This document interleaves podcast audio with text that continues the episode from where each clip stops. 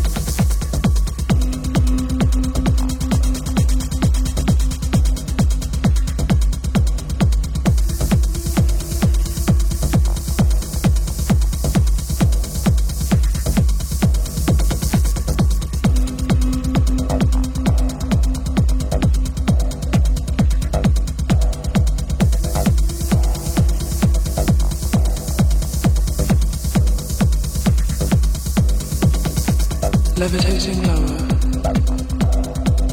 I absorbed sounds from the terrain. Cricket, mole, fox, and owl peeped and cried their refrain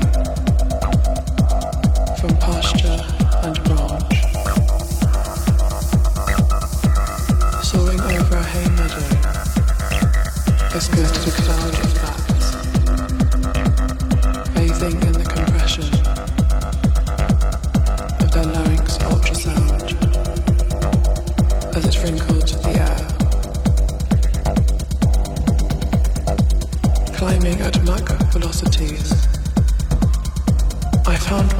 the mesopause, staring down at the curvature of the horizon. Here, at the fringe of space, orbiting the zenith between night and day, I detected sounds of a different type, sounds that leaked off the planet. sounds from super cities and small townships.